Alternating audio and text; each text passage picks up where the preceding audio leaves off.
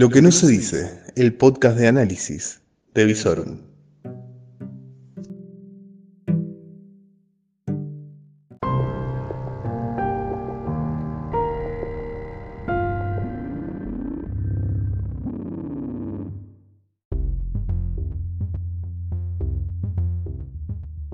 Reflexiones de una noche agitada, lo que necesitas saber al final de la jornada.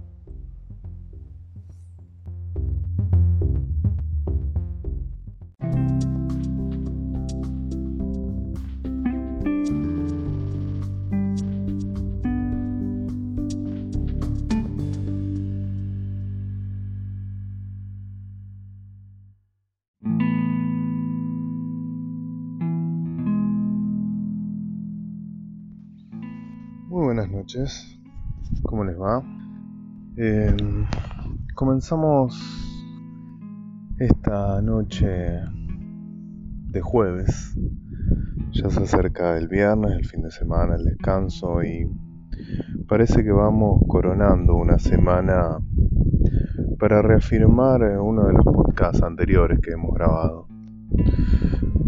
Parece que estamos viviendo el día de la marmota es triste. Es triste porque es un día de la marmota donde en vez de tratar de ir avanzando y corrigiendo ciertas cuestiones, se va repitiendo la historia reciente, pero de forma cada vez más desgastante y que va dejando a la Argentina cada vez más retrasada. Eso es lo que se ve. Contexto internacional. Vamos a ir en orden. Tenemos al coronavirus que sigue avanzando, sobre todo en Europa, en Asia estaría estabilizado y las consecuencias económicas del mismo parecerían ser bastante graves, para no decir devastadoras. Ya se espera una recesión en China, como le hemos hablado, y ya se están calculando la pérdida de exportaciones, es decir, la baja del comercio mundial, en alrededor de 50 mil millones de dólares. Ya en lo que va de estos escasos dos meses del año. Veremos cuál es el resultado final al finalizar el año, pero este parate va a ser bastante difícil de revertir y seguramente va a consumir todo el año 2020. Eh, las perspectivas de crecimiento de todo el mundo ya fueron recortadas a la mitad, así que si la Argentina estaba tratando de encontrar algún tipo de viento de cola para poder encarar de alguna manera el camino nuevamente del crecimiento, no lo va a poder encontrar a nivel internacional. Las hojas se han estabilizado alrededor de 3.20, 3.30 la tonelada en Chicago, trigo y maíz siguieron bajando un poco, pero los precios de los commodities en general están muy muy golpeados, el petróleo también, imagínense, está entre 45 y 50 dólares según tomemos el WTI o el Brent, cuando eh, antes de esta crisis estaban cerca de los 60, 65 dólares. En algún momento de crisis de Medio Oriente también llegó a rozar los 70. Eh, realmente muy, pero muy complicado el panorama internacional. Y en ese panorama internacional el ministro de Economía está tratando de surfear lo que es la renegociación de la deuda. Renegociación que por parte de los Estados Unidos y los analistas de Washington es calificada de inusual. Yo a la foto la describiría como una audiencia que está mirando una película de terror comiendo pochoclo. Con la seguridad de que no le va a afectar a ellos, pero los protagonistas de esa película de terror somos nosotros. Eh, el default se está dando casi por descontado. Hay muy pocas probabilidades que se evite. Veremos, esto será temática de las primeras dos semanas de abril que ya empiezan los vencimientos más importantes y la realidad es que si hay algo que necesita evitar este gobierno es el default. Así que esperemos que el ministro pueda de alguna manera, ahora asesorado por eh, Lazar, HSBC, Bank of America, encaminar la propuesta a los acreedores y reestructurar lo antes posible lo que es sobre todo deuda con el extranjero para luego, con muchísimo más tiempo, encarar la negociación con el Fondo Monetario Internacional. Ya pasando a la cuestión política, qué sé yo. Salimos de del horrible escenario de recesión económico al horrible escenario de déjà vu político. Vos hoy saliste a caminar por la calle, saliste, fuiste a tu trabajo, tranquilo, caminaste por la calle, tomaste un colectivo, fuiste a laburar, volviste. Bueno, eso mismo lo está pudiendo hacer, por ejemplo, Julio de Vido. Julio de Vido que salió amenazando de que se va a caer la causa de Once. Bueno, yo le diría que deje de jugar con fuego más allá del halo de impunidad que lo recubre gracias a que debe saber demasiadas cosas de demasiada gente que no quiere enterarse y que en negociaciones bastante espurias están resultando en su por ahora libertad, aunque sigue procesado. La causa de Once no se va a caer, Julio de Vida. Te lo decimos todos aquellos ciudadanos de bien que no estamos dispuestos a coronar la impunidad y que vamos a estar junto a todos los familiares de Once viendo que la condena de 5 años y 8 meses, y porque está condenado el señor debido. Lo que pasa es que acá la gente con plata no va a la cárcel hasta que no hay condena firme. Que no es lo que le pasa a toda la, casi el 60% de la población carcelaria de este país que está en la cárcel sin condena firme o que, o que está firme porque no tienen plata para los abogados o creen que Rusconi trabaja gratis. Pero bueno, aquí estamos. Reina la impunidad. La verdad que cuando uno ve ciertas imágenes le da asco. Son un poquito desesperanzadoras. Se le suma el parate económico, se le suma la incertidumbre de la deuda. Se suma demasiadas cosas como para querer levantar la cabeza. Pero bueno, no nos queda otra que seguir laburando estoy laburando en un contexto que no mejora, no mejora más allá de que lo que sí estaría mostrando un, poquito de, de buenas noticias sería la cuestión de la inflación, que estaría alrededor del 2% para el mes de febrero, siguiendo con la desaceleración que mostró en enero, que aclaremos, fue una desaceleración que se sostiene por sobre todas las cosas en los artificiales congelamientos de precio congelamiento de las naftas, congelamiento de las tarifas. Es decir, es como si hubiéramos abierto el congelador y empezamos a acumular cubitos. El problema está cuando tengamos que descongelar la heladera y se nos caiga toda la inflación encima de vuelta. Y claro, van a salir todos a decir tarifas o quién para las naftas, etcétera, etcétera, etcétera. Bueno, por lo pronto el presidente podría aprovechar esta crisis internacional y ya que el petróleo bajó tanto, podría negociar de alguna manera con las petroleras en mejores condiciones. Se espera que esto se haga luego de cerrada la negociación con los acreedores, donde surgiría un proyecto de ley para darle un marco propio y, que favorezca las inversiones a vaca muerta. Esperemos eso pueda surgir pronto y que lo agarre el presidente por lo menos respaldado con una baja del precio del petróleo que permita aminorar las subas de los precios de las naftas. Precios que según dicen algunos especialistas, por ejemplo la super debería estar cerca de los 70 pesos. Así que imagínense cuántos cubitos ya pusimos en el congelador de los precios de la nafta.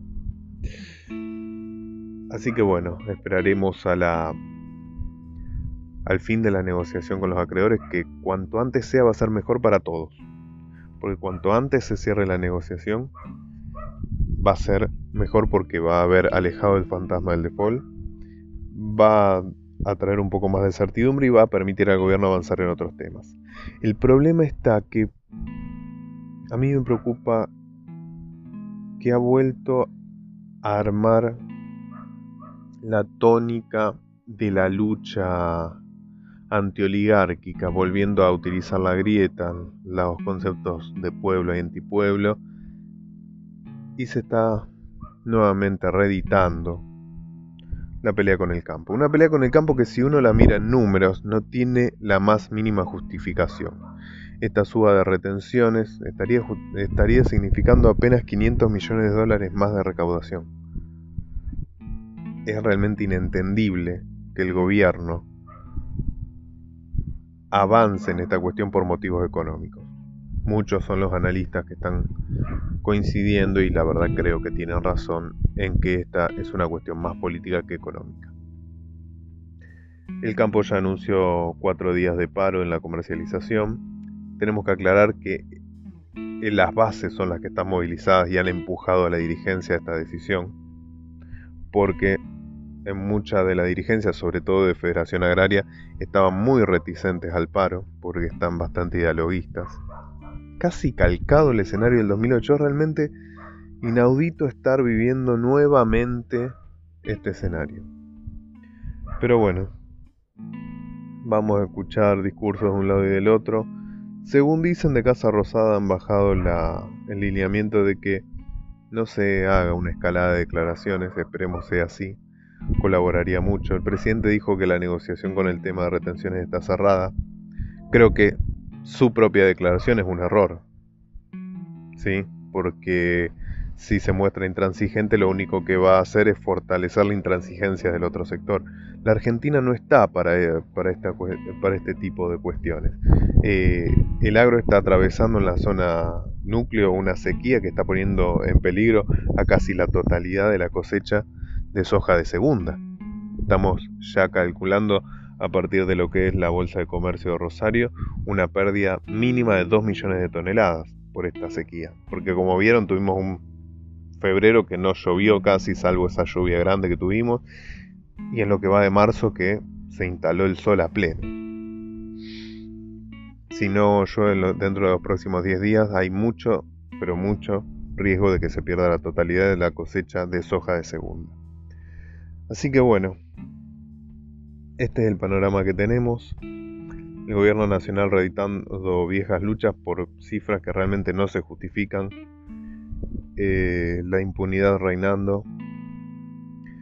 Aquellos que creyeron que votaban a Alberto y que Cristina iba de vice y no importaba, me parece que se equivocaron y mucho. Está bien, la opción era Macri, qué sé yo, no sé. Guatemala o Guatepeor. Difícil. Difícil el escenario, pero bueno, la dirigencia que tenemos es la que supimos construir como sociedad. Es lo que hay. También hay que aumentar la oferta. ¿Sí? Hay que perderle miedo a la política. La política es hermosa, es una herramienta hermosa que cada vez más ciudadanos deberían animarse a acercarse a ella. También los partidos deberían abrirse muchísimo más y deberían propiciar la participación. Cada vez se ven menos casas partidarias en, en las ciudades y eso, eso es lo que debilita mucho a la política, la falta de recambio, que haya tanto geronte dando vuelta. Y eso, la verdad que hay varios dirigentes que han promovido la renovación, se van viendo algunas caras nuevas, pero son caras que van surgiendo de la propia burocracia partidaria con esa típica carrerita pedorra que inicia en la universidad, de la universidad al, a la FUR, de ahí al consejo. No, necesitamos repensar la participación política también. Si queremos empezar a tener dirigentes diferentes, nuevos, que refresquen las discusiones. Bueno, perdonen, me, fui por las ramas. Para cerrar, justo estaba repasando redes sociales y veo que Lamens, el secretario de Turismo, estuvo visitando la ciudad y el gobernador dice que quiere promover el turismo. Gobernador, le aviso algo. Las rutas aéreas del aeropuerto de Rosario se están cayendo como moscas. No diga una cosa y haga otra. Si realmente quiere promover el turismo, vea cuál es la política que tiene que seguir para que el aeropuerto de Rosario recupere las rutas perdidas y, amplíe rutas. Porque Córdoba nos está pasando por encima. Rosario va a quedar como la sexta, octava, novena ciudad del país. Es realmente lamentable. Justamente estábamos hablando con mi colega Julio Gallegos que pronto vamos a tener que empezar a comentar los 100 días de gestión de los diferentes niveles de gobierno. Creemos que el resumen de gestión de Perotti va a durar alrededor de 45 segundos. porque el gobierno de Perotti no, no empezó todavía. Está empecinado en su ley de necesidad y, bueno, le vamos a comunicar algo. Los santafesinos también tenemos necesidad, tenemos necesidad de que gobierne. Epílogo de este podcast. Em, al parecer fue muy buena la reunión del ministro Saín con los concejales. Salieron todos muy, pero muy satisfechos. Esto estaría remarcando algo que venimos señalando. La comunicación de Saín para con la ciudadanía claramente es muy mala. Porque si tuvo una reunión de tres horas con concejales y los concejales salieron muy satisfechos y con muchas expectativas. Es más, comunicaron mucho mejor que el ministro y hasta eh, establecieron que el ministro está preparando con el gobernador tres leyes muy importantes para mandar a la legislatura. Realmente le, volvemos a recomendar y desde, desde la mejor intención al ministro de Seguridad que por favor se haga asesorar y mejore su comunicación porque con lo que viene haciendo hasta ahora va al fracaso total de una gestión que podría ser muy buena, pero que es torpedeada por usted mismo. Bueno, eso es todo por hoy. Disfruten la noche, que hay un pequeño vientito. Parece ser que el fin de semana se va a instalar de vuelta el viento norte y van a subir de vuelta las temperaturas, así que bueno, disfrutemos esta noche de jueves, la jornada del viernes y tratemos de seguir construyendo patria, porque a los que vienen atrás algo va a haber que dejarles. Buenas noches.